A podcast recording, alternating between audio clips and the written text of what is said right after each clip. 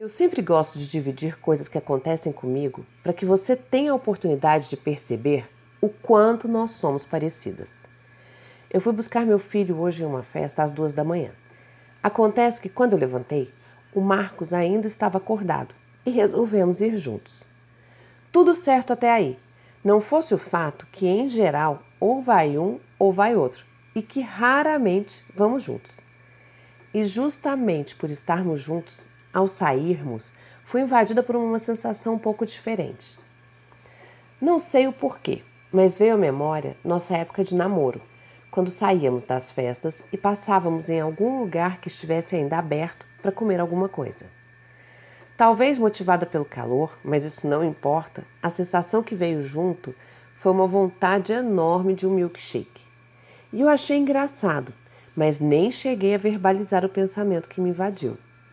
Só que eu considero importante mostrar como coisas simples e sem nenhum motivo aparente disparam gatilhos automáticos dentro da gente. Fiz isso repetidas vezes em outros tempos, mas só de casada já tenho quase 19 anos e mesmo assim, o fato de quebrar uma rotina disparou esse gatilho desse hábito já adormecido.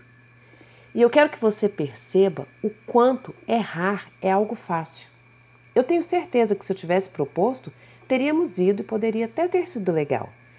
Mas eu não estava com fome, não estava nem com sede, pois havia tomado um copo d'água minutos antes, e isso seria apenas uma recompensa pelos tempos passados.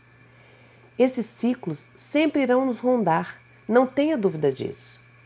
Seja ele despertado por um cheiro, uma lembrança, uma simples sensação que remeta a um tempo de vida onde era natural fazer algo como foi no meu caso.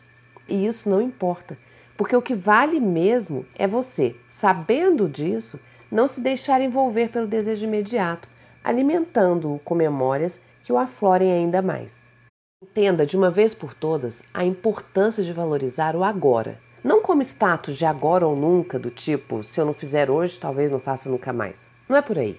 Valorizar o agora é fazer o que você se comprometeu a fazer naquele instante e só, sem abrir brechas, sem jaque ou e se ou alguma coisa que te desvie do seu objetivo principal.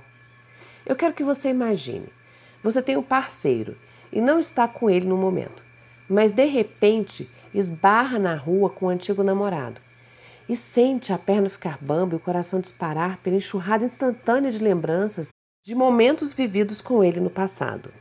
Será que estaria tudo bem você reviver essa história com ele? Por alguns instantes que seja? Eu acho que seria bem estranho e até difícil de explicar depois, não é mesmo? Afinal, você tem um compromisso de fidelidade com o seu parceiro. Então, use essa ideia de compromisso de fidelidade também com você, com a sua vida, com seus sonhos e com seus desejos.